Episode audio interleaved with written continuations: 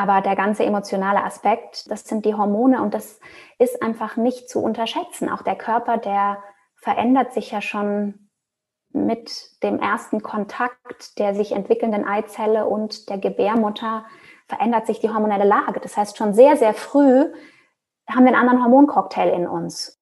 Der erste Satz, den du sagtest, ist schon so treffend, fühlen sich nicht gesehen. Ich glaube, du musst als erstes dich selber sehen, weil dein Umfeld wird dir das nicht abnehmen, was du dir selber nicht geben kannst. Wo Kinder, die so zwei, drei, vier Jahre alt sind, ihre Erinnerungen aus der Zeit im Himmel berichten. Und das ist sehr berührend, weil ganz, also wirklich in ganz, ganz vielen Fällen beschreiben Kinder, dass sie von oben auf die Eltern geguckt haben, dass sie von oben gewartet haben, auf den richtigen Zeitpunkt zu kommen. Mhm. Und dass sie eben manchmal auch auf halber Strecke wieder umgekehrt sind, weil der richtige Zeitpunkt eben noch nicht gekommen war.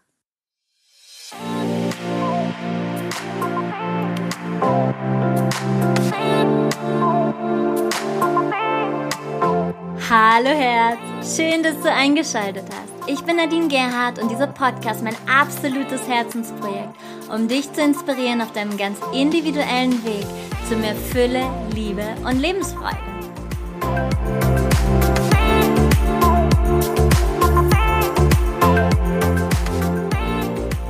Hallo und herzlich willkommen zu einer neuen Folge von Heiter bis Sonic. Ich bin Nadine und ich freue mich sehr, dass du wieder eingeschaltet hast. Wir sprechen heute über ein Thema, das schwer zu greifen ist und welches jede Frau anders erlebt. Es geht um stille Geburt, um Abgang, Fehlgeburt, um Sternenkinder und ein wenig auch um das Thema Abtreibung. Ich kann dir versprechen, diese Podcast-Folge ist sehr sanft da die Tragweite des Erlebens einer Fehlgeburt von außen nicht erfasst werden kann und ich selbst erfahren habe, wie viel Unverständnis ich teilweise von außen entgegengebracht bekommen habe, ist es für mich ein großes Anliegen, zu diesem Thema mehr Aufklärungsarbeit zu leisten. Vielen Menschen ist nicht bewusst, wie sehr sich der weibliche Körper schon von Anbeginn, teilweise sogar schon vor der Befruchtung, tiefgreifend umstellt. Viele Frauen schämen sich dafür, gerade bei einem frühen Stadium, dass sie glauben, sie dürften nicht trauern, denn wir sind darauf ausgerichtet, erst dann die Dinge anzuerkennen, wenn sie sichtbar werden. Und diese Podcast-Folge möchte allen Frauen Mut machen, möchte dir Tipps an die Hand geben, möchte dich bestärken, dich als Mutter anzuerkennen. Denn mache dir bewusst, dass du dich auch als Mutter anerkennen darfst, wenn noch kein Babybauch oder Ultraschallbild zu sehen ist. Und ich hätte mir keine bessere Gesprächspartnerin als meine wundervolle Münchner Freundin Bettina Bräunig vorstellen können. Wir haben uns vor fünf Jahren in Indien kennengelernt und schon da wusste ich, dass ich eines Tages ein Interview mit dieser großartigen Frau machen möchte. Bettina arbeitet seit vielen Jahren hauptberuflich als Hebamme, ist im Ausbilderteam der Karlsruhe Kundalini Schwangeren Yoga Ausbildung bei Gurmukh Kaur und TED Talk Speakerin mit sage und schreibe fast 80.000 Aufrufen, wo sie über die Wichtigkeit der Geburt spricht. Im TED Talk sagt Bettina unter anderem, Geburt, Liebe und Tod sind keine Krankheiten. Sie sind die drei Hauptelemente unserer Bestimmung. Und damit wünsche ich dir ganz viel Liebe für dieses Interview. Allein schon heute Morgen habe ich Rotz und Wasser geheult, als ich so reingespürt habe und gedacht habe, oh, heute Mittag habe ich mit dir ein Interview, weil ich es was ganz Besonderes finde, weil wir sind ja jetzt seit vielen Jahren miteinander befreundet und es ist für mich eine ganz besondere Freundschaft. Und heute geht es nämlich um Abgang und äh, Fehlgeburt. Also mhm. erstmal herzlich willkommen, Bettina. Danke dir, Nadine. Ich freue mich heute hier mit dir. Ja, dass wir einfach dieses Thema mal gemeinsam versuchen anzugehen und zu verstehen und ja, uns darüber auszutauschen. Das ist, ja. glaube ich, das, was die, ja, was das Wichtige überhaupt bei dem Thema ist. Hm. Magst du kurz erzählen, wer du bist, für die, die dich nicht kennen? Gerne. Also ich bin Bettina Bräunig. Ich bin 38 Jahre alt. Ähm, ich bin Hebamme, hauptberuflich würde ich sagen. Und ich bin aber auch eben Kundalini-Yoga-Lehrerin und ähm, ja, meine Aufgabe ist, glaube ich, in diesem Leben, mich mit dem Thema Mutterschaft in unterschiedlichster Art und Weise auseinanderzusetzen, sowohl beruflich wie auch privat. Und es ist eine spannende und sehr, sehr vielfältige Reise. Ähm, als Hebamme arbeite ich aktuell im Kreissaal, aktiv in der Geburtshilfe. Ich habe aber auch die freiberufliche Tätigkeit viele Jahre gemacht und ähm, habe, glaube ich, ein sehr guten Einblick in eben all die Bereiche des Mutterwerdens und Mutterseins bekommen. Und am Anfang meiner beruflichen Tätigkeit habe ich ein Jahr lang auf der Station in Hamburg gearbeitet, wo wir eigentlich primär Fehlgeburten und Abbrüche begleitet haben. Das war ein, ein sehr wichtiger Abschnitt für mich. Da habe ich einfach viel gelernt und habe einfach ganz, ganz tief erfahren dürfen, dass eben immer beides existiert. Also dass die Welt einfach Polarität ist und wo Leben ist, ist auch Tod und wo Willkommen heißen ist, ist auch Abschied nehmen. Und das gehört einfach, das gehört dazu. Und das gehört eben auch zu meinem Beruf dazu, dass ich Familien und Frauen in diesen freudigen Zeiten begleiten darf und eben auch sie unterstützen darf, wenn es manchmal heißt, Abschied zu nehmen oder eben diese, diese herausfordernde Zeit im, im Leben anzugehen und sich damit auseinanderzusetzen. Mich, äh, ich habe auch schon die Erfahrung gemacht, einen Abgang zu haben. Das ist noch gar nicht so lange her, ist jetzt acht Monate her. Und ähm, das ist immer noch ein Thema, was mich auch wirklich berührt. Und bei mir war es der Fall, dass ich vom ersten Moment gespürt habe, dass ich schwanger bin. Schon bei dem Moment, wo wir miteinander geschlafen haben. Und ich wusste einfach, das ist jetzt diese, dieser Moment. Und ähm, ich konnte total spüren. Ich konnte die Seele spüren, ich konnte meinen Körper spüren, wie er sich verändert. Und diese Seele hat sich verabschiedet nach fünf Wochen, also sehr, sehr früh. Und ähm, bei mir war die Erfahrung, dass mein damaliger Freund eben das nicht glauben wollte, wütend geworden ist, es nicht glauben wollte, weil er einfach noch nicht bereit für dieses Thema überhaupt war. Und äh, das hat sehr viel auch mit mir gemacht. Und das war, ja, also da er diese Gefühle nicht fühlen wollte, ganz automatisch ist er mir gegenüber auch kalt geworden, weil natürlich kannst du keine Gefühle mehr zulassen. Und für mich war das sehr, wenn ich das jemandem erzählt habe, weil gerade nach fünf Wochen, ne, du siehst ja gar nichts, kein Babybauch, kein gar nichts, ähm, haben mich alle mit einem großen Fragezeichen angeschaut. Mhm. Und ja, wie? Und du kannst das spüren und hm. Und es war eher so ein, ich glaub dir nicht, ja. Mhm. Und ich konnte damit umgehen, aber ich weiß auch, es geht sehr, sehr vielen Frauen so. Was, mhm. was würdest du sagen, wann fängt in deinen Augen Mutterschaft an? Ich glaube, Mutterschaft fängt nicht irgendwann an oder hört irgendwann auf, sondern ich glaube, wir Frauen oder wir, die wir in diesem Leben in einem, in einem weiblichen Wesen uns ähm, ausdrücken, sind Mütter. Und Mutterschaft heißt nicht, ein eigenes Kind zu gebären, sondern mhm. Mutterschaft oder Mütterlichkeit zeigt sich eben in ganz vielen unterschiedlichen Bereichen des Lebens. Und das Spannende, was wir dann erleben, ist, wenn das Thema Kinderwunsch sich zeigt. Weil der Kinderwunsch ist, ist nichts, was wir, was wir bewusst entscheiden können, sondern es ist wie ein, ein Instinkt, der an die Oberfläche kommt. Und bei manchen Frauen kommt der sehr plötzlich und sehr intensiv. Bei manchen kommt er sehr früh schon, bei manchen kommt er, kommt er sehr viel später. Ich weiß, dass ich, ich glaube mit 17 habe ich das erste Mal geäußert, dass ich, dass ich Kinder haben möchte.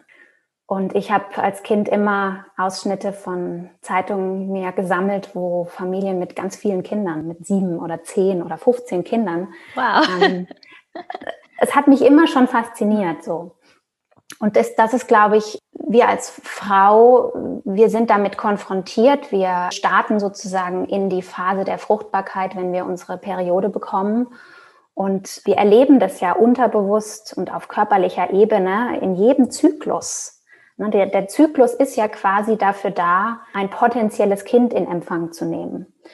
Und ähm, was ich sehr spannend finde, wenn wir uns mal anschauen, dass wir als Menschen, ich sag mal, zehn bis zwölf Mal im Jahr die Möglichkeit hätten, ein Kind zu empfangen, weil wir eben so viele Zyklen haben, im Vergleich zu Tieren, die vielleicht einmal im Jahr fruchtbar sind im Vergleich zu einer verhältnismäßig kürzeren Lebenszeit, ne, abhängig von, von dem Tier oder der Tierart. Das heißt, eigentlich haben wir als Menschen die Möglichkeit, unglaublich viele Kinder zu empfangen. Und so hat es ja auch für viele Frauen in der Vergangenheit, ich spreche jetzt von vielleicht vor 100, 200 Jahren, oder auch in anderen Kulturen ist es ja so, dass viele Frauen wirklich viele, viele Kinder bekommen. Und wenn wir jetzt mal zurückgehen, dann haben Frauen auch in ihrer Zeit der Fruchtbarkeit gar nicht so viele Menstruationszyklen erlebt, weil sie einfach oft schwanger waren und oft in der Stillzeit waren, wo die Menstruation oft ja auch noch einige Monate aus, ausbleibt, so dass wir jetzt heute in der modernen Zeit erstmalig in der Situation sind, wo wir über Jahre hin unser zyklisches Geschehen wirklich erleben. Mhm. Und der Zyklus quasi stattfindet, ohne dass er für seine eigentliche Bestimmung zum Einsatz kommt. Und trotzdem macht es ja was mit uns. Und deswegen glaube ich, dass dieses Thema Kinderwunsch mit der Wucht und mit der Intensität, wie es manche Frauen einfach heute erwischt, auch was Neues ist, was es in der Vergangenheit einfach, glaube ich, nicht so gegeben hat. Gleichzeitig war es in der Vergangenheit aber so, dass jeder Frau klar war, dass auch wenn sie vielleicht sieben, acht Kinder gebärt, nicht alle dieser Kinder wirklich leben werden oder über das zehnte Lebensjahr hinauskommen ne, Lebensumstände, hygienische Voraussetzungen und so weiter. Das heißt, es war immer einfach Teil des Mutterseins und des Kindergebärens, dass eben der Tod vielleicht auch Teil davon sein wird oder das Loslassen. Und dann kommt auch noch hinzu, dass in der damaligen Zeit eine Schwangerschaft ja ganz lange Zeit nur ein Verdacht oder ein Gefühl war und eigentlich ein wirkliches, eine wirkliche Sicherheit für eine Schwangerschaft waren erst Kindsbewegungen. Hm. Also wirklich sichere Schwangerschaftszeichen waren Kindsbewegungen oder eben wenn von außen mit einem Hörrohr Herztöne gehört werden konnten. Aber in diesen ganzen ersten Wochen und auch Monaten war die Schwangerschaft etwas sehr Intimes, was die Frau ganz alleine mit sich selber ähm, getragen hat. Und jetzt sind wir heute an einem Punkt, dass wir ja oft schon mit dem Ausbleiben der Menstruation oder einige Tage danach schon herausfinden können, ob es eventuell eine Schwangerschaft gibt. Das heißt, wir wissen zu so einem frühen Zeitpunkt schon Bescheid und es gibt ja die Annahme, dass etwa die Hälfte aller Eizellen, die sich befruchtet haben, eben nicht in einer gesunden Schwangerschaft münden, sondern wieder, wieder den, sozusagen den Weg zurückgehen. Und all diese frühen Entscheidungen der Natur wurden oft früher einfach gar nicht registriert. Das heißt, wir sind heute, glaube ich, einfach an einer ganz, ganz anderen Situation, wir sind in einer ganz anderen Situation und sind mit ganz anderen Themen konfrontiert. Und das Letzte, was, glaube ich, noch eine wichtige, ähm, was Wichtiges ist, sich anzuschauen, ist, dass wir in, der, in unserer Welt heute ähm, unser Leben sehr genau planen und eine sehr genaue Vorstellung davon haben, was wir in unserem Leben wollen, was wir vielleicht beruflich erreichen wollen, was unsere Partnerschaft für uns sein soll, wie wir uns unser Leben vorstellen und eben auch, wie wir uns Familie vorstellen und wann die auch stattfinden sollte. Das heißt, dieses Ereignis Kind findet eben nicht mehr fünf, sechs, sieben, acht Mal statt, sondern einmal, zweimal, vielleicht sogar auch dreimal, in seltenen Fällen vier oder fünfmal. Und dann ist natürlich diese eine Schwangerschaft und dieses eine Kind, was man sich zu diesem ganz speziellen Zeitpunkt wünscht, bekommt einfach eine so viel größere Bedeutung. Ich möchte es gar nicht werten, ob das jetzt gut oder schlecht ist, aber dieses eine Event wird zu einem, bekommt so eine große Bedeutung, dass natürlich der Moment, wo sich das nicht erfüllt, einfach sehr viel größer und schmerzhafter und schwerer dadurch wird. Und ich glaube, es ist wichtig, einfach diese neue Situation, in der wir uns als Frauen befinden, zu verstehen und dann einfach auch anzuerkennen, dass es wirklich eine, also der Verlust einer Schwangerschaft ähm, ist eine für manche Frauen eine wirklich, eine wirklich massive Erfahrung, die wirklich wie das Versterben eines sehr nahen Menschen erlebt wird. Und wenn du sagst, dass auch du das schon so früh wahrgenommen hast, dann kann ich das sehr gut verstehen und das beschreiben wirklich auch immer wieder Frauen, dass sie im Moment der Empfängnis gespürt haben, da ist was, weil es passiert ja, also natürlich passiert auf körperlicher Ebene, da findet sich die Eizelle und das Spermium und das fängt da an, sich zu teilen und äh, die Zellen entwickeln sich. Ne? Das mhm. allein ist ja schon ein Wunder. Das ist ja der Ausdruck von Leben. Mhm.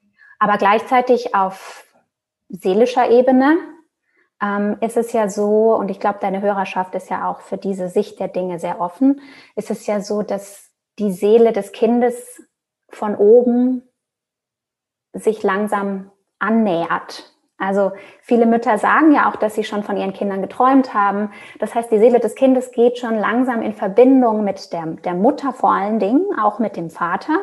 Auch viele Männer haben starken Kinderwunsch oder haben ganz konkrete Wahrnehmungen schon von, von, von Kindern, die sich vielleicht auch ankündigen, andere nicht. Aber ich glaube, diese, diese Menschen gibt es und die erleben das eben dann auch schon wirklich so intensiv und, und so emotional einfach auch. Hm. Weil es ist ja, es ist ja was, was uns emotional sehr betrifft. Weil klar, wenn wir das ganz rational ansehen, dann rein körperlich, dann klar, dann ist es eine Blutung, die verzögert eintritt. Aber der ganze emotionale Aspekt, der ist einfach, ähm, das sind die Hormone und das ist einfach nicht zu unterschätzen. Auch der Körper, der verändert sich ja schon mit dem ersten Kontakt der sich entwickelnden Eizelle und der Gebärmutter verändert sich die hormonelle Lage. Das heißt, schon sehr, sehr früh haben wir einen anderen Hormoncocktail in uns. Und wir wissen ja auch, wie sehr die Hormone uns beeinflussen. Und dann spielt dieses seelische Erleben und diese veränderte Hormonlage, die spielen sofort zusammen. Und dann ist es um uns geschehen. Hm. Ja, absolut. Ich meine, wir leben ja in einer Gesellschaft, wo immer erst das geglaubt wird, wenn man es wirklich sichtbar sieht. Ja, also ist ein Babybauch da? Ja, dann ist sie schwanger. Aber sobald der Babybauch nicht da ist, dann ist es nicht greifbar für viele Menschen. Und trotzdem ist es ja so, dass du, auch wenn du im äh, vierten, in der vierten Woche bist, in der achten Woche bist, dass du äh, Mama, ja, eine, eine Mama bist. Und dieses, diesen Verlust eben dann auch damit umzugehen. Also ich habe ja ähm, natürlich wieder in der Community gefragt, äh, wie ist es bei euch? Und äh, das hat relativ viele betroffen auch, dass sie äh, das erlebt haben mit dem Abgang, mit einer Fehlgeburt. Es war aber auch ganz spannend zu erleben, dass viele gar nicht so darüber sprechen wollten. Natürlich, mhm. weil so, wenn du anfängst darüber zu sprechen, ist es auch klar, dass du dich mit deinen Gefühlen wieder verbindest und dann dementsprechend das ein oder andere Gefühl, die Trauer und so weiter nach oben kommen kann. Und es war ganz spannend, wirklich zu sehen, dass so wenige wirklich darauf dann geantwortet haben, als ich Fragen gestellt habe, wie war das für euch? Was hat sich verändert in der Partnerschaft und so weiter? Und es war spannend zu beobachten. Mhm. Und naja, es betrifft einfach sehr, sehr viele Frauen. Also ich habe eine andere Freundin, die hat selbst ein holistisches Familienzentrum und sie sagt da Minimum jede zweite Frau. Ja. Definitiv. Also ich kann das, ich kann das bestätigen. Ich kenne es aus meiner meiner Hebammentätigkeit, ähm, ich sage mal mit dem ersten Kind, ich sehe mal die Mutterpässe, wenn die Frauen bei uns in der Klinik sind. Ne? Mhm. Und es ist immer bekannt, wie viele Schwangerschaften hatte die Frau und das wievielte Kind bekommt sie. Ne? Mhm. Und ich würde sagen, beim ersten Kind ist ein Großteil der Frauen auch zum ersten Mal schwanger. Mhm. Beim zweiten Kind verändert sich das schon, aber mit dem dritten und vierten Kind würde ich in meiner Wahrnehmung sagen, dass fast 80 Prozent aller Frauen eben schon mehr Schwangerschaften hatten als ähm, Kinder, die sie dann tatsächlich in den Armen halten konnten. Also, und das ist, glaube ich, es gehört, es gehört einfach zu unserem Leben dazu, so wie wenn wir mal schauen in der Natur, das einfach auch, das ist, das ist das Leben. Mhm. Wenn ihr euch jetzt gerade, ihr seht die, die Äste, die Zweige, da, da, da bilden sich Knospen aus und manche Knospen gehen nicht auf. Mhm. Oder Blüten öffnen sich nicht. Also und warum das jetzt in der, der jeweiligen Situation so ist, ähm, ist, glaube ich, im ersten Schritt gar nicht wichtig zu verstehen, sondern ich glaube, der erste Schritt muss sein, dass wir anerkennen, dass wo Leben ist, ist auch tot. Mhm. Und wo Vorfreude und Willkommen, das, na, jemand, also das Willkommen ist, da ist eben auch der Abschied und die andere Seite und das, das, das schwingt. Mhm. Jedes Mal erleben wir das eine und glücklicherweise ganz oft dürfen wir das andere erleben. Jetzt ist es so, dass wir davon ausgehen, dass die Natur oder wir wissen, dass die Natur eigentlich sehr intelligent ist und dass es die Natur ähm, die Zyklen die gesunden Zyklen beginnt und aber auch beendet und die Zyklen, die eben nicht gesund zu sein scheinen, wieder abbricht. Also die Knospe, die eben sich nicht weiterentwickeln wird, die bleibt. Ne, die, die bleibt in der Knospe und entwickelt sich nicht weiter zum Blatt oder zur Blüte. Und so ist es einfach auch mit, mit der befruchteten Eizelle, die sich anfängt zu teilen und langsam den Embryo entstehen lässt Und man kann so sagen, neunte, zehnte Woche ähm, der Schwangerschaft, da ist dann langsam die Organentwicklung. Da ist alles angelegt. Und wenn im Bauplan dieses kleinen Wesens ähm, gewisse Dinge eben nicht so sind, wie sie, wie sie sein müssten, um ein gesundes, großes Kind zu werden, dann entscheidet die Natur eben aber auch frühzeitig, dass da liegt kein Segen drauf. Also ich finde dieses Sprichwort da tatsächlich ganz schön. Und ja, ich glaube, es ist auch einfach die, die Erfahrung. Also wir dürfen als Mensch jede Erfahrung machen. Und da gehört mhm. eben auch so eine Erfahrung dazu und dass vielleicht die Seele einfach die Erfahrung machen möchte, gar nicht zu, wirklich zu inkarnieren, sondern einfach eben diesen Prozess zu erleben. Und das ist vielleicht auch wichtig für die Mutter und den Vater. Und das war vielleicht nicht der richtige Zeitpunkt, ja. weil eine Seele geht ja mit beiden in Resonanz, mit Mutter wie mit Vater. Und wenn sich die Resonanz verändert, also so würde ich das jetzt sehen, ähm, dass der Vater beispielsweise gar kein Kind möchte oder sich eine Situation aber verändert, dann zieht sich eine Seele auch wieder zurück. Und mhm. ähm, das, was ich immer wieder wahrnehme, und das habe ich auch gesehen bei der Umfrage, dass über 50 Prozent der Frauen fühlen sich schuldig, fühlen sich nicht wert. Ich bin es nicht wert, Mama zu sein. Mhm. Sie verurteilen sich selbst. Und das ist natürlich das Fatalste, was du dann darin machen kannst, ne? dich selbst auch noch dafür zu bestrafen. Genau, du sagst was sehr Wichtiges, Nadine, weil was wir nicht vergessen dürfen, das eine ist quasi unser Körper, der dieses, ich sag mal, diese Schale, dieses Nest zur Verfügung stellt. Und das Zweite, was dazu kommt, ist ja die Seele und das Wesen des Kindes, die einen Plan hat oder die einen Plan mitbekommt, eine Aufgabe hat. Und das ist manchmal, da können wir manchmal, oder ich würde sagen oftmals, liegt es eben nicht daran, dass in unserem Körper oder in unserem in unserer Schale, in unserem Nest irgendwas nicht in Ordnung ist, sondern dass die Kombination zu diesem Zeitpunkt nicht die richtige ist. Und ähm, es gibt ein ganz, ganz schönes Buch. Den Titel reiche ich dir nach, dass du den vielleicht in die, in die Show Notes stellen kannst. Das fällt, fällt dir gerade nicht ein. Fällt mir gerade nicht ein.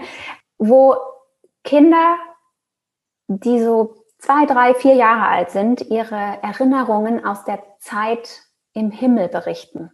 Und das ist sehr berührend, weil ganz, also wirklich in ganz, ganz vielen Fällen beschreiben Kinder, dass sie von oben auf die Eltern geguckt haben, dass sie von oben gewartet haben, auf den richtigen Zeitpunkt zu kommen. Mhm. Und dass sie eben manchmal auch auf halber Strecke wieder umgekehrt sind, weil der richtige Zeitpunkt eben noch nicht gekommen war. Daran glaube ich auch, dass eine Seele, wenn es jetzt nicht geklappt hat, sich immer auch später zeigen kann. Ja. ja? Und da, also ich, ich bin ja ein Fan von Ritualen. Ich liebe es eben, Rituale zu machen. Für mich war es auch ganz wichtig, damit in Frieden zu gehen. Habe äh, mit meinem Altar gearbeitet, beispielsweise. Und das können genauso gut auch Männer machen, ja, um sich zu verabschieden oder eben in, mit der Seele in Kontakt gehen. Mhm. Solange, bis es eben, ja, bis es geheilt ist, bis Frieden darin ist. Mhm. Und dann ist es aber, glaube ich, auch so, dass eben ganz viele Frauen diesen energetischen Aspekt nicht so wahrnehmen. Mhm. Also wenn, wenn du jetzt sagst, du hast es sehr, sehr konkret gespürt, dass deine Seele den Kontakt aufgenommen hat, dann, dann glaube ich, kannst du vielleicht, hast du vielleicht eine andere Erklärung für dich, dass es noch nicht der richtige Zeitpunkt war. Auch wenn es mhm. schmerzhaft ist und auch wenn es nicht leicht ist, das wieder loszulassen. Aber ich glaube, gerade die Frauen, die eben nicht diese Anbindung erleben und das nicht so, ja, da nicht so das Vertrauen drin haben, die sind wirklich, die sind wirklich herausgefordert. Wir dürfen auch nicht vergessen, früher war der eigene Glaube, hat eine andere Rolle gespielt, die Verbindung zu dem Herrgott, wie auch immer. Und mhm. ähm, ich glaube, für viele Frauen war es immer Trost zu sagen, der Herrgott gibt, der Herrgott nimmt es auch.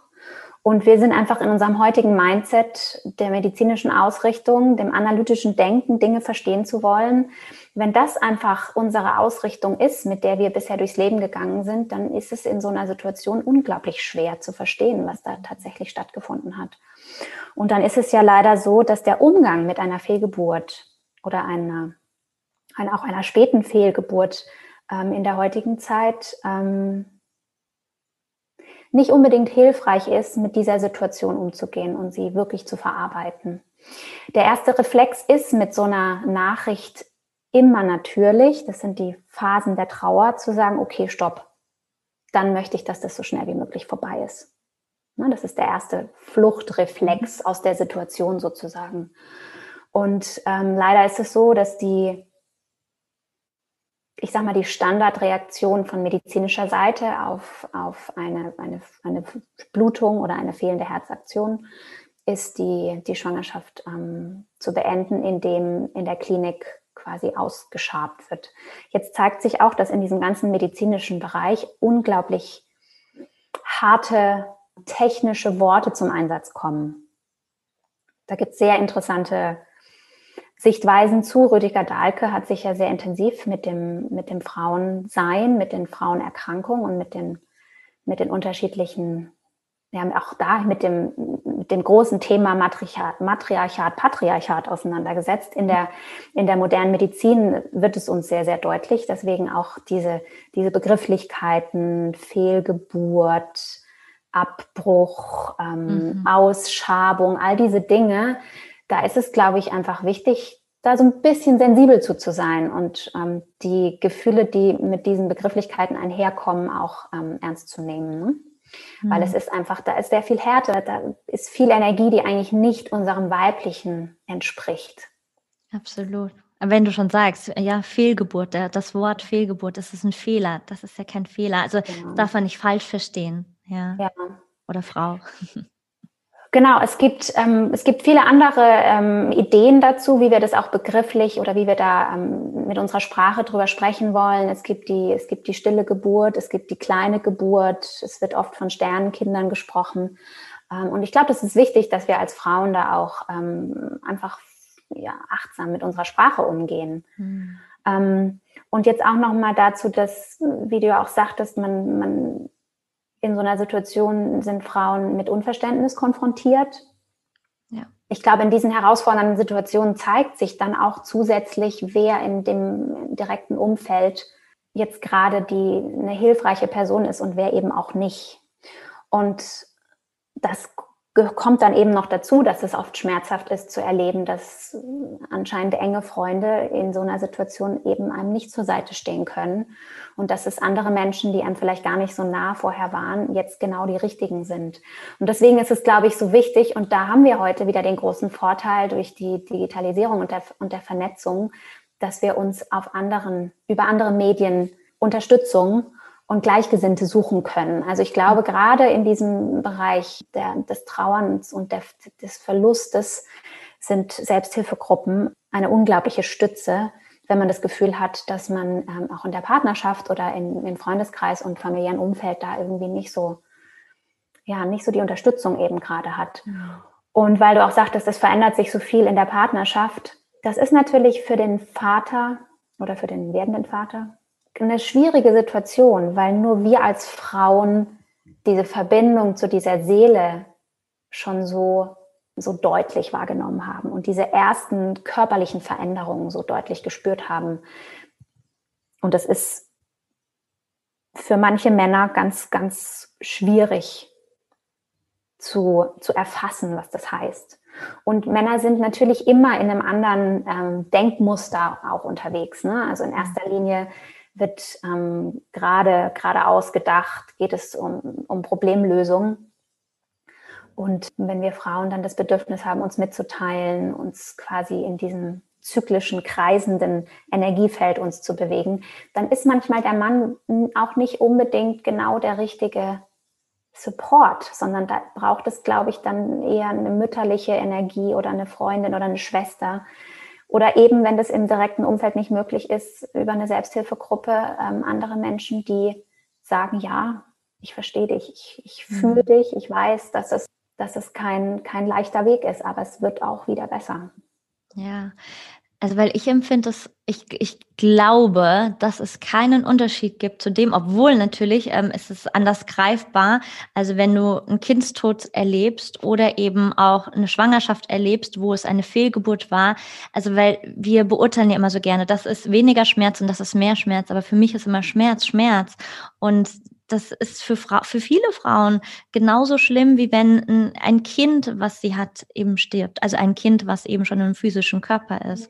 Und dieses Erkennen auch, das Anerkennen dieses Schmerzes, dieses Anerkennen, was da passiert, das fehlt sehr in der Gesellschaft, weil, ne, du siehst kein Babybauch, oh ja, okay, mhm. ähm, war halt so und reden wir nicht weiter drüber. Mhm. Und wir sind ja auch in so einer Funktionsgesellschaft, ja, dieses immer funktionieren müssen und noch stärker und noch äh, schneller und so weiter, ähm, dass Frauen dann sehr schnell diese Zeit, wo eigentlich eine Zeit zum Trauern wäre, dass die übergangen wird und mhm. das schnell weiter funktioniert wird, weil man sieht ja nichts. Deswegen laufen wir weiter sozusagen, was aber nicht gut ist. Und ich erlebe es ja, also ich meine, du weißt, ich arbeite als Coach ähm, in der Aufstellungsarbeit und so weiter. Ich erlebe es jedes Mal wieder in der Aufstellungsarbeit, wenn abgegangene Kinder, das ist eines meiner wichtigsten Fragen, mhm. gab es abgegangene Kinder bei, bei demjenigen ähm, selbst oder eben auch bei Vater, Mutter und so weiter. Also hat sie vielleicht ein Geschwisterchen, was eben nicht auf die Welt gekommen ist, weil es immer einen Einfluss hat.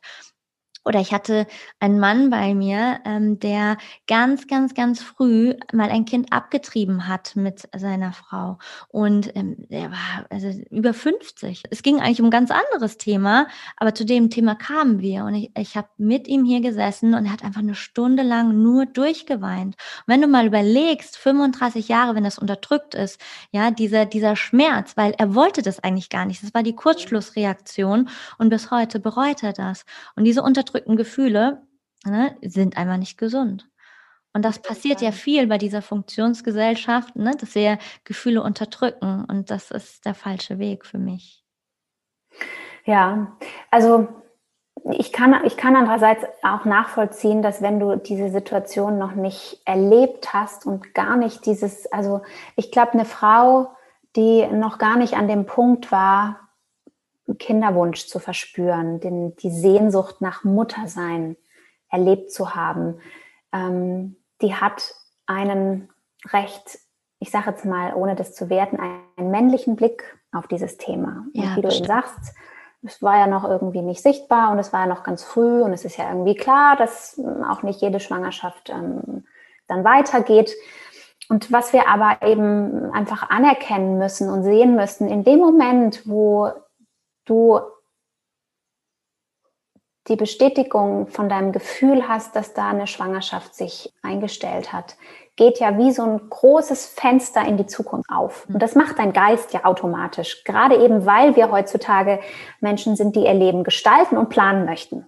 Hm. Und es ist ganz normal, dass jede Mutter mit dem ersten, zweiten kleinen Strich auf dem Schwangerschaftstest sich überlegt, okay, wann kommt das Kind? Welche Jahreszeit wird es sein? Wie verändert sich mein Leben? Gehe ich, wann gehe ich mit den Kollegen ins Gespräch? Wann sage ich es meinem Partner? Wann sage ich es meinen Eltern? Also mit dieser kleinen Botschaft, mit dieser, wenn die, wenn die Realität sich in diesem ersten Anfang so ein kleines bisschen verändert, öffnet sich ein Riesenfenster in die Zukunft. Hm. Und es ist einfach unglaublich schmerzhaft, dieses Fenster wieder schließen zu müssen. Mhm wenn sich das einfach nicht ähm, realisiert, dieser Wunsch, dieses Fenster. Ne? Und das ist, glaube ich, der große Schmerz, der, der auch in dieser, in dieser ganz frühen Phase ähm, so stark zu spüren ist. Und ich weiß gar nicht, ob sich das, äh, ob sich das so, ob sich sagen lässt, welche, welche Situation jetzt schmerzhafter ist. Ähm, weil auch in meiner Arbeit habe ich unglaublich starke und und gefasste Eltern in, in einer späteren Schwangerschaftswoche erlebt und unglaublich verzweifelte und trauernde Eltern in, in einer früheren Phase. Ne? Mhm. Es spielt einfach so viel auch mit. Was haben wir in unserem Lebensweg schon erlebt? Was haben wir mitgebracht? Ähm, ja, wie einfach ist auch die Schwangerschaft eingetreten? Ne? Wenn, wenn wir als junge Eltern, wenn uns eine Schwangerschaft förmlich in den Schoß fällt, dann ist das natürlich was anderes, als wenn, als wenn Eltern das schon sehr lange sich gewünscht haben und auch vielleicht viel schon auf sich genommen haben, um überhaupt an diesen Punkt erstmal zu kommen. Hm. Absolut, das ist ja ganz individuell. Und ähm, du sagst da auch noch was Schönes, und zwar dieses Wollen. Ja, also wir leben ja gerade in so einer Zeit, okay, jetzt ähm, vor Corona zumindest, so. Wir haben den perfekten Partner, den perfekten Job und dann wollen wir auch die perfekte Familie mit dem perfekten Hund und so weiter. Also das Ego formt sich sehr gerne ja so, was es alles haben will und so weiter. Ja, und davon wird es ja gefüttert. Und dieses Wollen ist aber ja gar nicht so die weibliche Qualität. Mhm. Ich glaube, es spielt eine starke Rolle, dass wir so sehr in dieses Wollen auch gehen. Und ich glaube, das ist auch ein großer Faktor, warum es bei vielen, dann sind wir da beim, beim ähm, unerfüllten Kinderwunsch, warum es auch bei vielen nicht klappen kann. einer von, von vielen Gründen. Also hier kommen, glaube ich, auch wieder die unterschiedlichen Aspekte einfach zusammen. Also das eine ist, Natürlich gibt es, ähm, braucht es gewisse körperliche Voraussetzungen, sowohl mhm. bei, bei der Frau wie auch bei dem Mann. Ne? Also das ist sozusagen Eizelle und Sperma kommen zusammen. Und da gibt es, glaube ich, heute schon viele gute Ansätze, sowohl schulmedizinisch als auch ähm, holistisch oder naturheilkundlich. Einfach, ich sag mal, die gute Voraussetzung zu schaffen, dass Schwangerschaft überhaupt entstehen kann. Aber gleichzeitig hat sowohl der Vater als auch die Mutter einen individuellen Lebensweg und möchte, dass eine Seele kommt. Ähm, aber auch diese Seele hat ihren eigenen Plan und ihren eigenen, vor allem ihren eigenen Zeitplan. Und das Schöne an, an dem ganzen Thema Geburt, Schwangerschaft, Mutterschaft, Geburt ist, dass es, glaube ich, mit einer der letzten Instanzen der Medizin sind, wo du gar nicht so viel planen kannst und gar nicht so viel regulieren, fixen, gerade biegen. Ne? Auch wenn mhm. ihr, wenn man jetzt schaut, in der Schwangerschaft wird oft viel, wird viel kontrolliert, wird viel überprüft und überwacht. Das ist manchmal gegeben und wichtig mhm. und oft auch nicht. Aber letztendlich die Schwangerschaft läuft, wie sie läuft. Mhm. Also nur weil du einen Ultraschall machst, entwickelt sich das Kind dadurch nicht besser oder schneller oder langsamer. Mhm. Also es ist einfach der absolute Ausdruck von Leben und Natur, und gleichzeitig leben wir aber ja in einer Zeit, wo wir viele Möglichkeiten haben, sowohl naturheilkundlich als auch schulmedizinisch.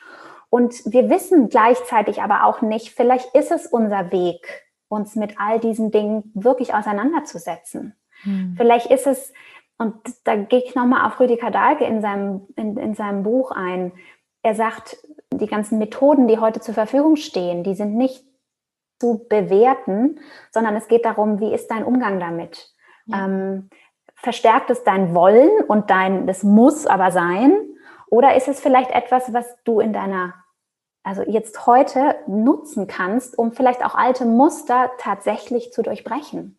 Mhm. Ähm, also sowas wie Kinderwunschbehandlung kann uns heute ähm, wohin bringen, was uns vielleicht vor 100, 200 Jahren eben nicht möglich gewesen wäre. Also auch Muster können mit modernen Methoden aufgelöst oder durchbrochen werden, wenn wir in der Lage sind, eben das Mindset mitzunehmen und eben uns nicht in diesem Prozess in der Opferrolle zu sehen. Und ich glaube, das ist das mhm. ganz große Thema, was dem, mit dem Kinderwunsch zusammenhängt, dass wir unser Ego irgendwie verstehen.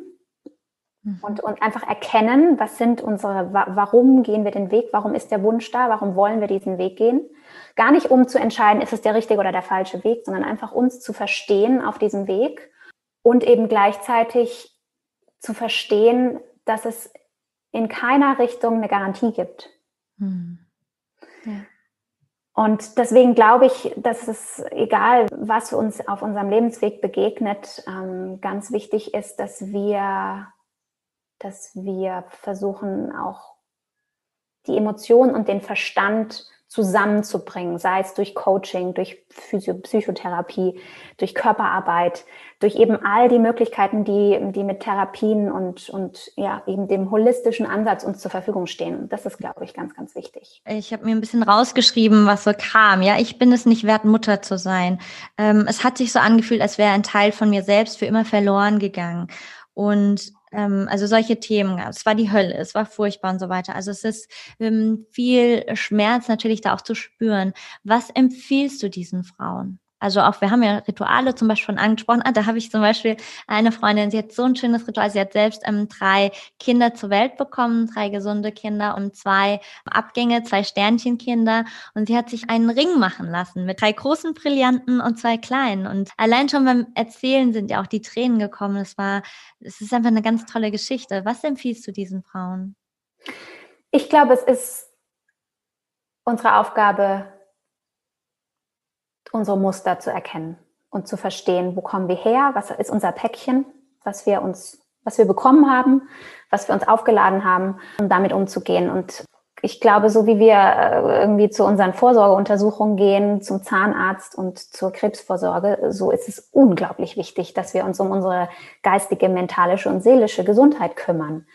Also wirklich mit einem Therapeuten, mit einem Coach zusammenzuarbeiten, wir leben einfach nun mal in einer Zeit, wo wir von unserem Geist her verstehen wollen, wie die Dinge sind. Mhm, und deswegen, und das, ob das jetzt gut ist oder ob das schlecht ist, das möchte ich gar nicht werten, aber es ist so, wie es ist. Unsere Welt ist so. Und ich glaube, es tut uns sehr gut, wenn wir daran arbeiten, uns selber immer besser zu verstehen und uns damit immer näher kommen und gar nicht mehr unsere äh, anscheinenden Schwächen und Stärken separieren, sondern immer wieder verstehen, ich bin so, wie ich bin und ich kann nur so sein, wie ich bin und dann dadurch Stück für Stück eben den Mangel einfach ähm, hinter uns zu lassen. Ich glaube, jeder braucht einen guten Therapeuten oder einen guten Coach. Ich glaube, das ist meine absolute Überzeugung. Gerade wenn wir eben durch, durch in Lebensphasen sind, wo es, wo es anderen vielleicht leichter ergeht und wir selber unsere, unsere Aufgabe darin eben haben. Hm.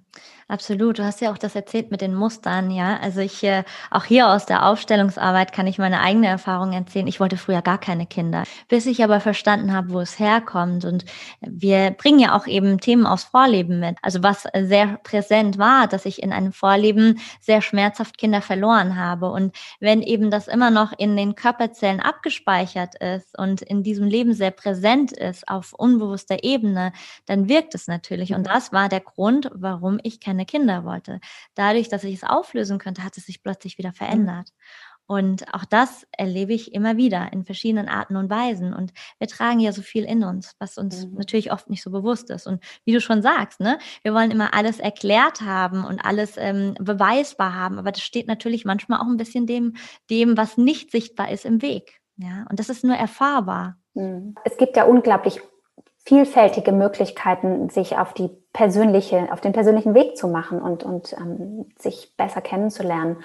Und ich würde jetzt gar nicht sagen, das eine oder andere ist der richtige Weg, sondern ich glaube, es uns begegnen die Möglichkeiten. Mhm. Und das kann eine, eine gute astrologische Session sein, um einfach schon mal zu verstehen, mit dieser Qualität bin ich in diese Welt gestartet. Das ist Teil meiner meines Wesens. Und deswegen zeigen sich gewisse Situationen oder gewisse Themen immer wieder in meinem Leben. Mhm. Ähm, das kann einfach schon so ein Horoskop einem, einem näher bringen.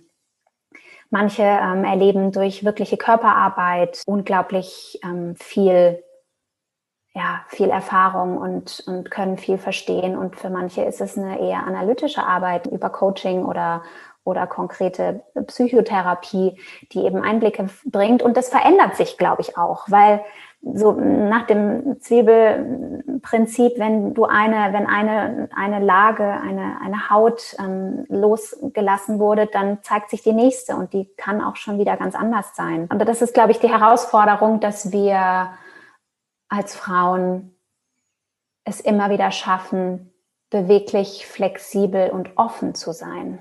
Hm.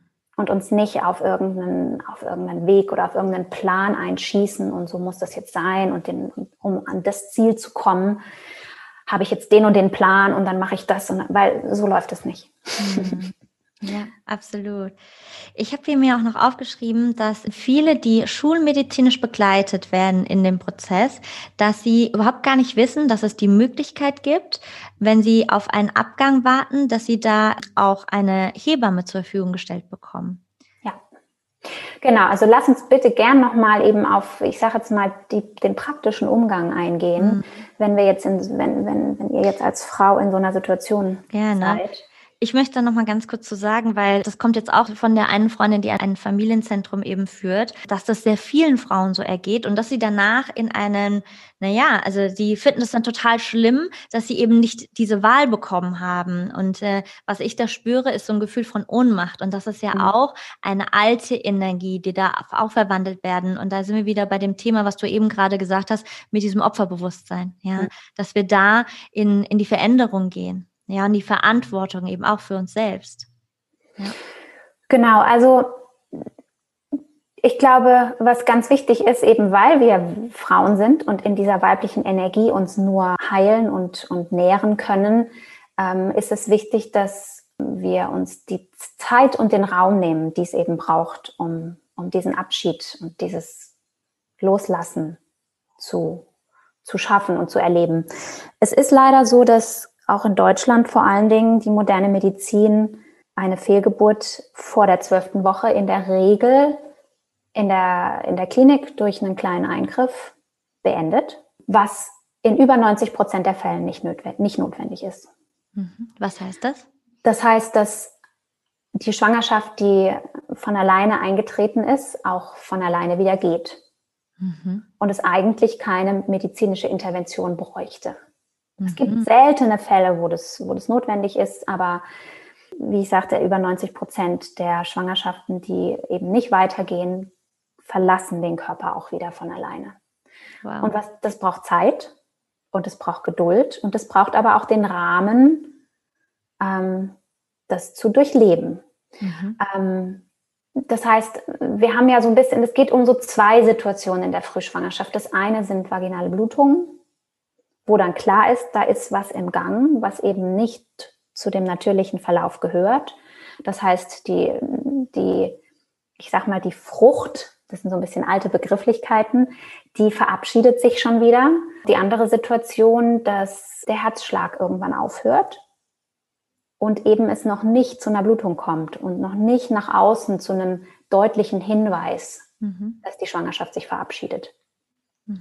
Beides sind aber Situationen, wo der Körper von alleine irgendwann entscheidet, dass das Gewebe, was sich da in der Gebärmutter angefangen hat zu entwickeln, dass das wieder ausgeschieden wird, dass das quasi wieder gehen darf.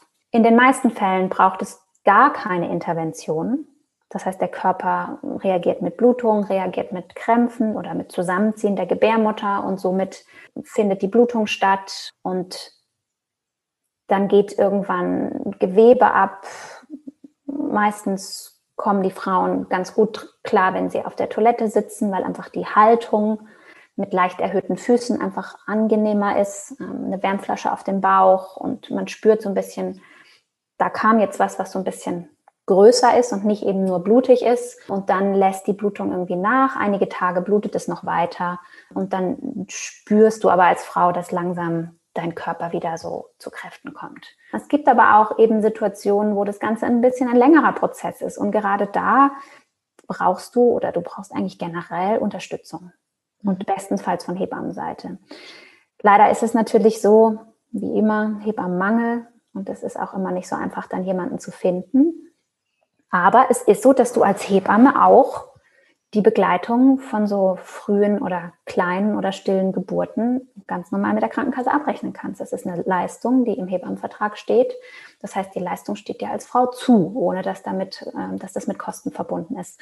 Und wir haben in der, gerade in dieser frühen Phase auch Möglichkeiten zu unterstützen, sprich durch mhm. Tees oder durch Kräuter oder durch homöopathische Mittel oder Akupunktur. Also es gibt ja unglaublich viele Möglichkeiten, eben so einen Prozess zu begleiten und zu unterstützen. Und deswegen möchte ich jede Frau, die so eine, in so eine Situation kommt, wirklich bestärken, erstmal innezuhalten und sich wirklich zu überlegen, was ist der richtige Weg. Also weil oft wird dann doch die Situation beim Frauenarzt bestätigt. Das müsste auch gar nicht unbedingt der Frauenarzt sein. Auch die Hebamme könnte mit so einem Verdacht, also einer Blutung, oder abnehmenden Schwangerschaftszeichen, irgendwas, was sich verändert und komisch anfühlt, kann genauso eine Hebamme kon ähm, kontaktiert werden. Das muss nicht alles immer über den Gynäkologen stattfinden.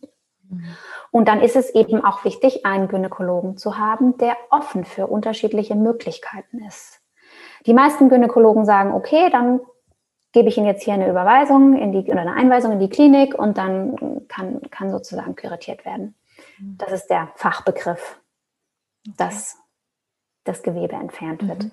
Das ist natürlich für den Gynäkologen in der Praxis der einfache Weg, weil er dann damit, er gibt die Verantwortung an die Klinik ab und muss sich damit nicht weiter beschäftigen. Mhm. Es gibt auch die Möglichkeit, das medikamentös zu Hause zu begleiten. Das ist ein Zwischenweg, wenn man sagt, ich kann jetzt aber nicht noch zwei Wochen warten, ob der Körper sich irgendwann entscheidet, wenn ich weiß, beispielsweise das Herzchen schlägt nicht mehr, die Schwangerschaft wird abgehen, ich kann da jetzt nicht noch drei Wochen warten oder ne, irgendwelche anderen gesundheitlichen Voraussetzungen, die da, die das nicht unbedingt zulassen, gibt es auch die Möglichkeit, medikamentös das Ganze zu beginnen. Und das braucht dann auch eine gewisse Bereitschaft der, der Gynäkologen, da Ansprechpartner zu bleiben und eben auch nochmal einen Ultraschall zu machen und im Verlauf zu gucken, ob wirklich die Gebärmutter alles losgelassen hat. Eine gute Freundin von mir hat nach ihrem ersten Kind sechs Fehlgeburten erlebt. Wow. Und ich habe ganz, ganz großen Respekt, dass sie mutig genug war, das immer wieder zu Hause mit sich auszumachen. Mhm. Und das hat aber gebraucht, dass sie den Frauenarzt gewechselt hat, weil sie sich von ihrem ersten, ich weiß nicht, ob es ein Arzt oder eine Ärztin war, eben nicht unterstützt gefühlt hat. Und dann hat sie gesagt, gut, ich, für mich ist es aber nicht der Weg in die Klinik zu gehen.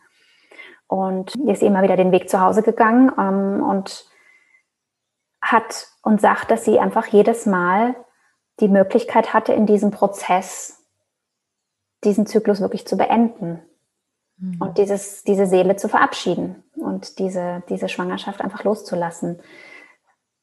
Es hat manchmal lang gebraucht, bis sie wieder, wie sie sagt immer, jetzt bin ich wieder da. Also oft war es, war es wochenlang, dass sie einfach in ihrem Nest zurückgezogen war und die Zeit sich genommen hat und einfach die Zeit brauchte, um, um sich wieder zu sortieren und wieder, ähm, ja, wieder ins Leben einzusteigen. Nicht jede Frau hat die Möglichkeit, Du brauchst eine gewisse familiäre Unterstützung. Du brauchst einen Partner, der dich damit begleitet.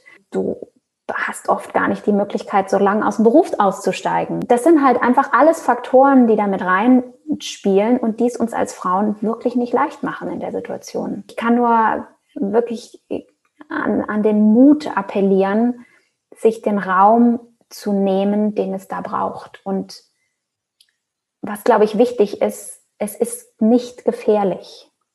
Also es kann, es kann eigentlich nichts passieren.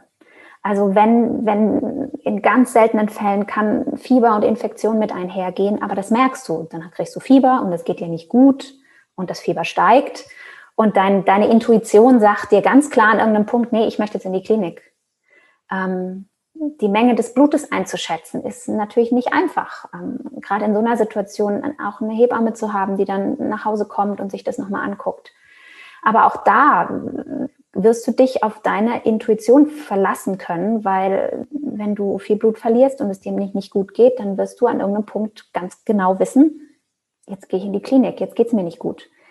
Aber das sind eben auch Ausnahmesituationen. Der ganz natürliche Verlauf in so einem Fall ist, dass der Körper das registriert, dass diese Schwangerschaft nicht intakt ist und nicht weiter sich entwickeln wird und dann eben die Schritte einleitet, das wieder loszulassen. Mhm.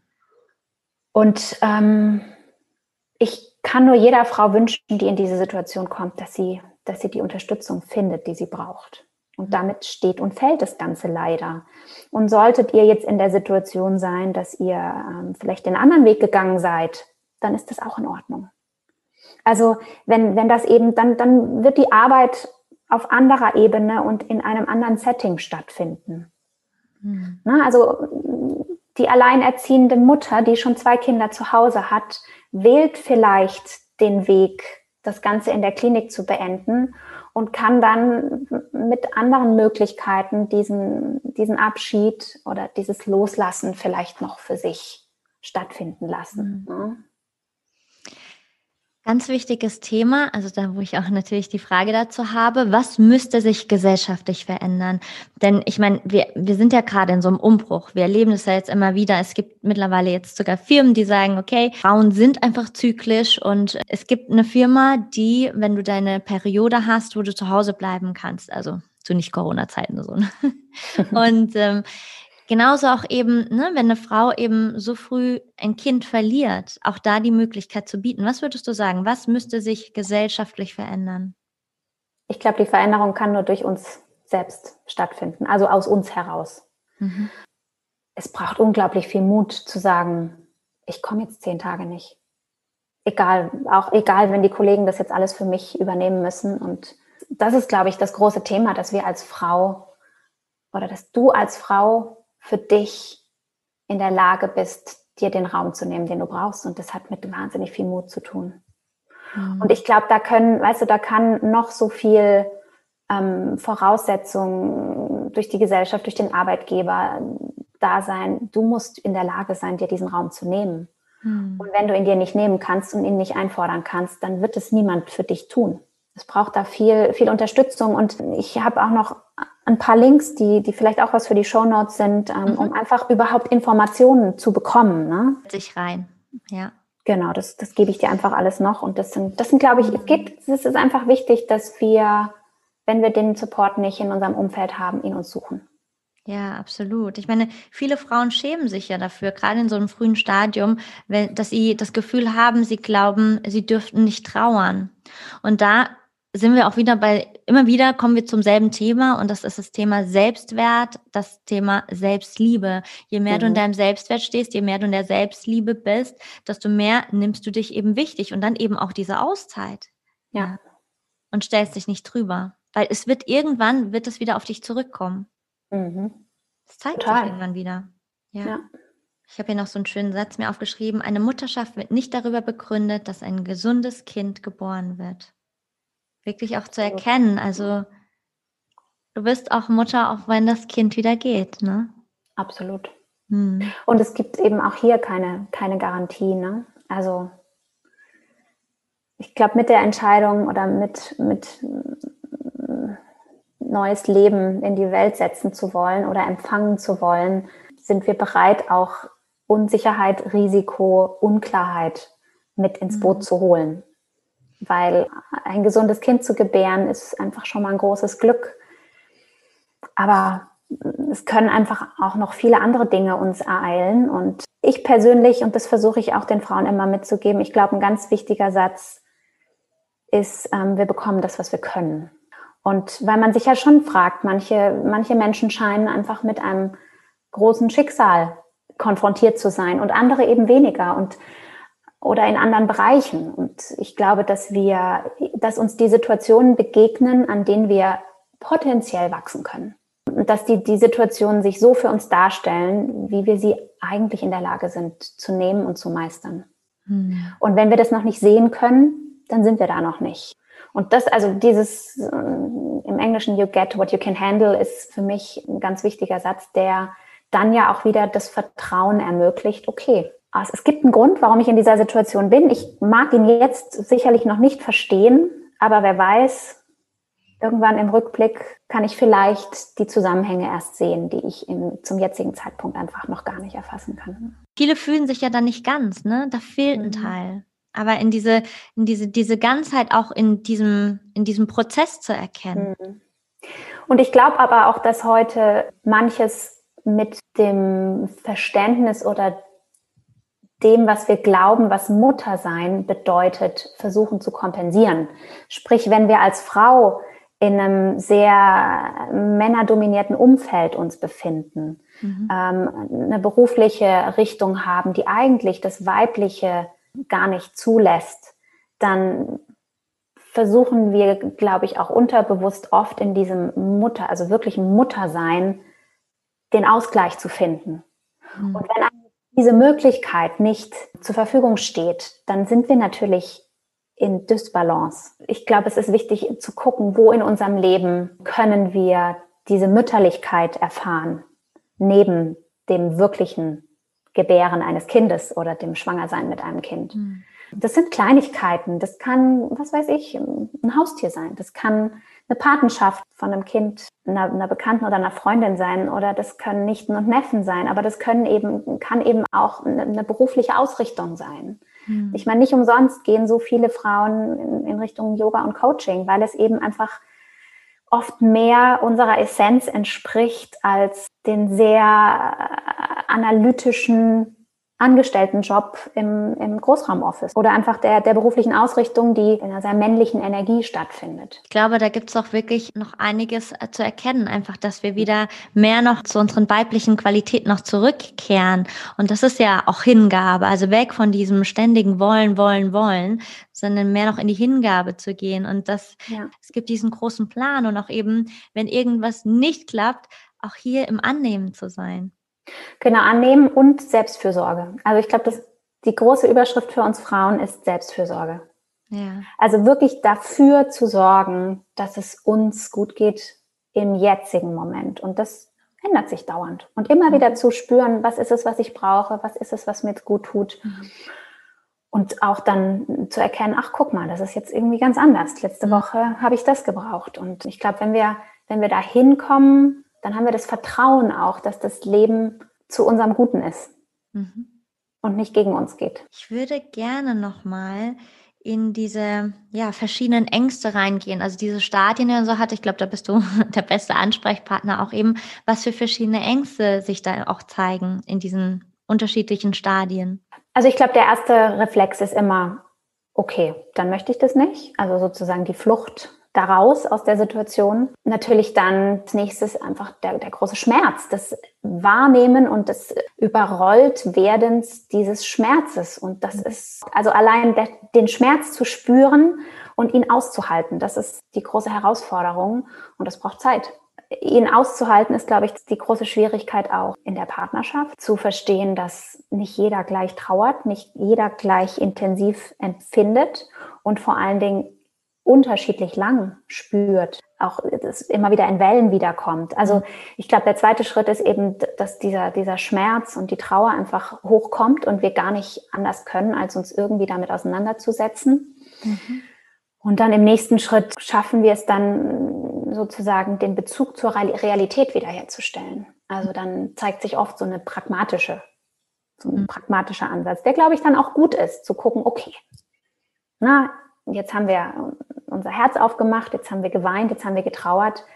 Aber vielleicht gibt es auch noch Bereiche in unserem Leben, wo wir, wo wir eigentlich glücklich sind und wo es uns gut mhm. geht und wo wir Freude haben und wo wir, woran wir uns jetzt auch wieder ausrichten können.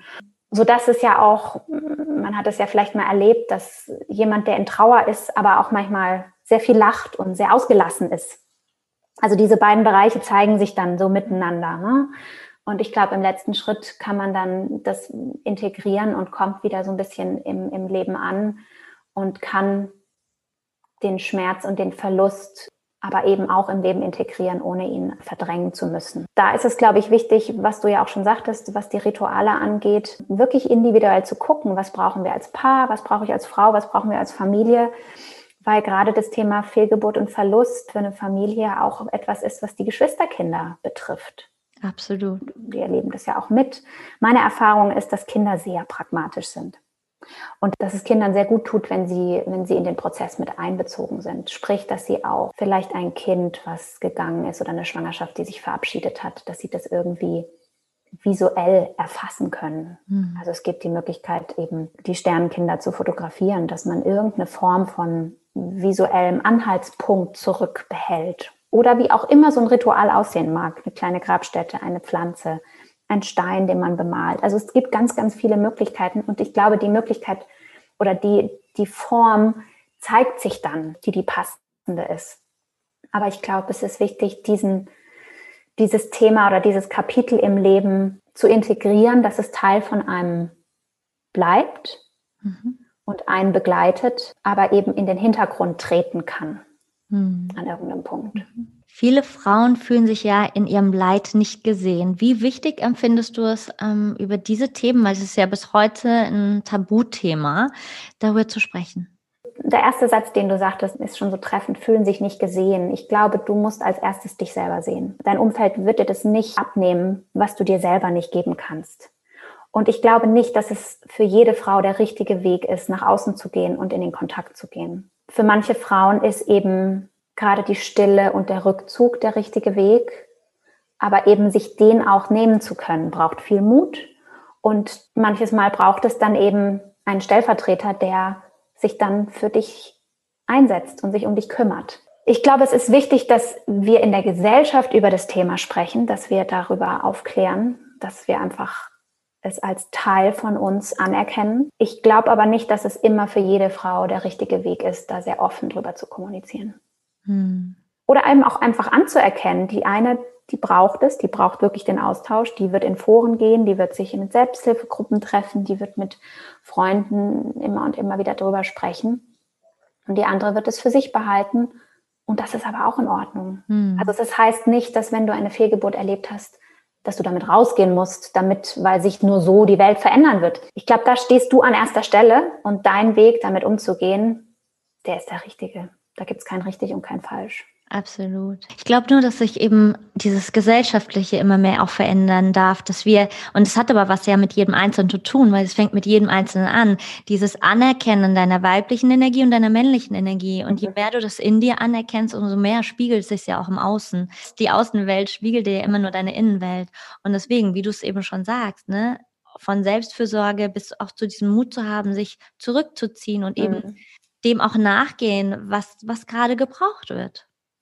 Ja, und dass wir anerkennen, dass jeder in seiner Geschichte sein darf. Ich habe doch so wenig Einblick in das Seelenleben des anderen Menschen, so dass ich gar nicht entscheiden kann und, und erkennen kann, wo derjenige gerade steht und was derjenige braucht. Natürlich ist unser Geist so, dass er gerne urteilt und gerne sofort ähm, eine Meinung sich bildet, aber wirklich immer noch mal den Schritt zurückzunehmen und zu sagen, okay, das ist die Geschichte des anderen und der andere darf seinen Weg wählen und es ist nicht meine Aufgabe, das zu bewerten oder zu beurteilen. Und ich glaube, was auch noch ganz, ganz wichtig zu erwähnen ist, weil ich habe jetzt selbst die Erfahrung gemacht, ne? bei mir waren es ja nur fünf, nur in Anführungsstrichen fünf Wochen, aber eben, wenn Frauen den Impuls spüren, dass sich was in ihrem Körper verändert oder ein Gefühl kommt, oh, ich bin schwanger, dass sie sich auch selbst trauen, weil es gibt, also die wenigsten Frauen spielen sich selbst etwas vor, sondern dass wir wieder mehr auch zurückkehren zu unserer Intuition, weil mhm. es ist ja etwas Intuitives. Der Körper verändert sich ja sofort. Also die Hormone verändern sich ja sofort und dementsprechend, je feinfühliger du bist, desto mehr kannst du es wahrnehmen. Und das ist auch hier völlig wertfrei, aber dieses Anerkennen, ja, dir selbst Glauben zu schenken, mhm. auch wenn das äh, schon also in der dritten Woche oder vierten Woche mhm. ist. Mhm. Ja. Absolut. Aber mein Gefühl ist auch einfach, dass äh, die Kinderseele, dass die schon viel früher eben im Feld ist und sich ja ihre Eltern aussucht. Ja, es ist ein ja ein gemeinschaftliches Projekt, auch wenn die Kinderseele eben wieder geht, entscheidet, okay, ich ziehe mich wieder zurück und komme irgendwann später wieder aber dieses Gemeinschaftliche eben und dass sie, dass diese Seele auch schon von Anfang an mitschwingt, dass sie nicht ja. erst irgendwie später kommt, ja. Also sie ist zwar vielleicht dann noch nicht in, im Fötus, aber sie schwingt mit. Ich glaube, dass wir diese Seele nicht zerstören können. Das Thema Abbruch und es gibt einfach Situationen, wo, wo solche Entscheidungen getroffen werden. Also es ist eine wahnsinnig schwierige Entscheidung, die von so vielen unterschiedlichen Faktoren abhängt.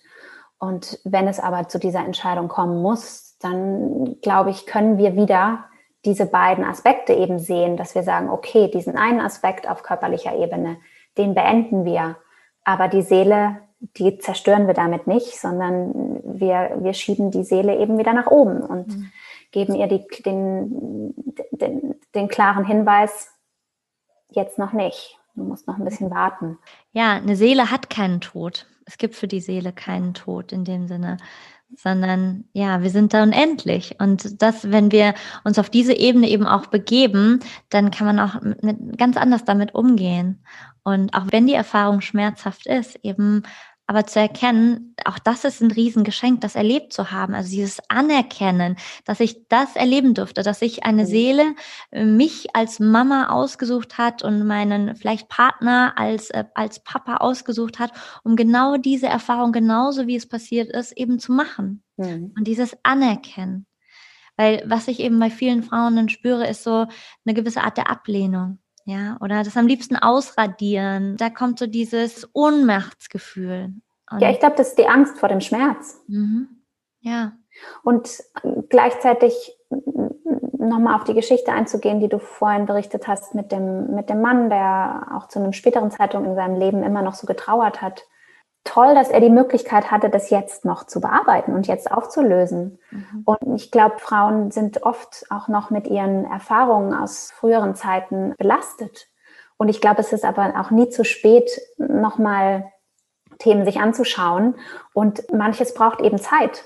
Und ich glaube, was auch wichtig ist, egal welche Entscheidung wir in unserem Leben treffen, in dem Moment konnten wir die Entscheidung nur so treffen. Und vielleicht ein Jahr später oder ein paar Jahre später hätten wir eine andere Entscheidung getroffen. Aber in dem Moment war es die richtige Entscheidung. Mhm. Und oft haben wir dann eben auch zu einem späteren Zeitpunkt die Möglichkeit, das uns nochmal anzuschauen oder vielleicht aufzulösen oder für uns nochmal zu verändern. Ja. Mhm. Als eben zu einer Abtreibung auch kommt, ich glaube, es ist das Beste, was du auch machen kannst, sich bei der Seele auch zu bedanken, dass sie äh, dich als Mama ausgewählt hat und dass du aber jetzt eben nicht bereit bist, aus welchen Gründen auch immer. Das ist so wichtig und das empfinde ich immer sehr, sehr wichtig, ist dieses Nicht-Verurteilen. Es ist eine Erfahrung. Ja, genau. Und das kann, also dich selber dafür nicht zu verurteilen. Ja. Weil wenn du mit dir, wenn du weißt, dass das für dich in dem Moment die notwendige Entscheidung war, dann kann dir von außen niemand was anhaben. Und dann wird dir auch niemand was anhaben. Das ist ja auch immer das. Ne? Also ich glaube, wir haben immer nur Angst der, vor der Reaktion von außen, wenn wir sie uns selber nicht, wenn wir davon selber nicht frei sind. Ja, schön. Ja, wow. ich danke dir sehr, liebe Bettina. Es war ein so schönes Thema, obwohl es natürlich auch ein sehr schmerzhaftes Thema ist ich glaube, wir haben das nochmal von einer ganz anderen Seite eben auch beleuchtet und dass da auch in genau diese Erfahrung ganz viel Liebe hineinfließen darf und dieses Anerkennen der Frau, das Anerkennen der Mutterschaft, dass wir das wieder annehmen dürfen. Ja. Und das eben auch mit der Welt teilen. Deswegen vielen, vielen, vielen Dank. Sehr, sehr gerne. Ja. ja. Du machst das so schön, Nadine. Oh, ich hätte direkt durchs Mikrofon hüpfen können und eine Runde mit der Bettina knuddeln können, aber sie ist ja leider in München, nicht in Frankfurt. Und ich bin wieder mal so dankbar für so ein geniales Interview und wenn du jemanden kennst, dem diese Podcast-Folge helfen könnte, dann leite sie doch weiter. Es braucht noch so viel Aufklärung. Du wirst in den Show Notes alle Informationen, alle Links zu den Büchern, die Bettina empfohlen hat, etc., wirst du in den Show Notes finden. Und mich findest du auf nadinegerhardt.com. Und ja, danke, dass du eingeschaltet hast. Namaste und Satnam, deine Nadine.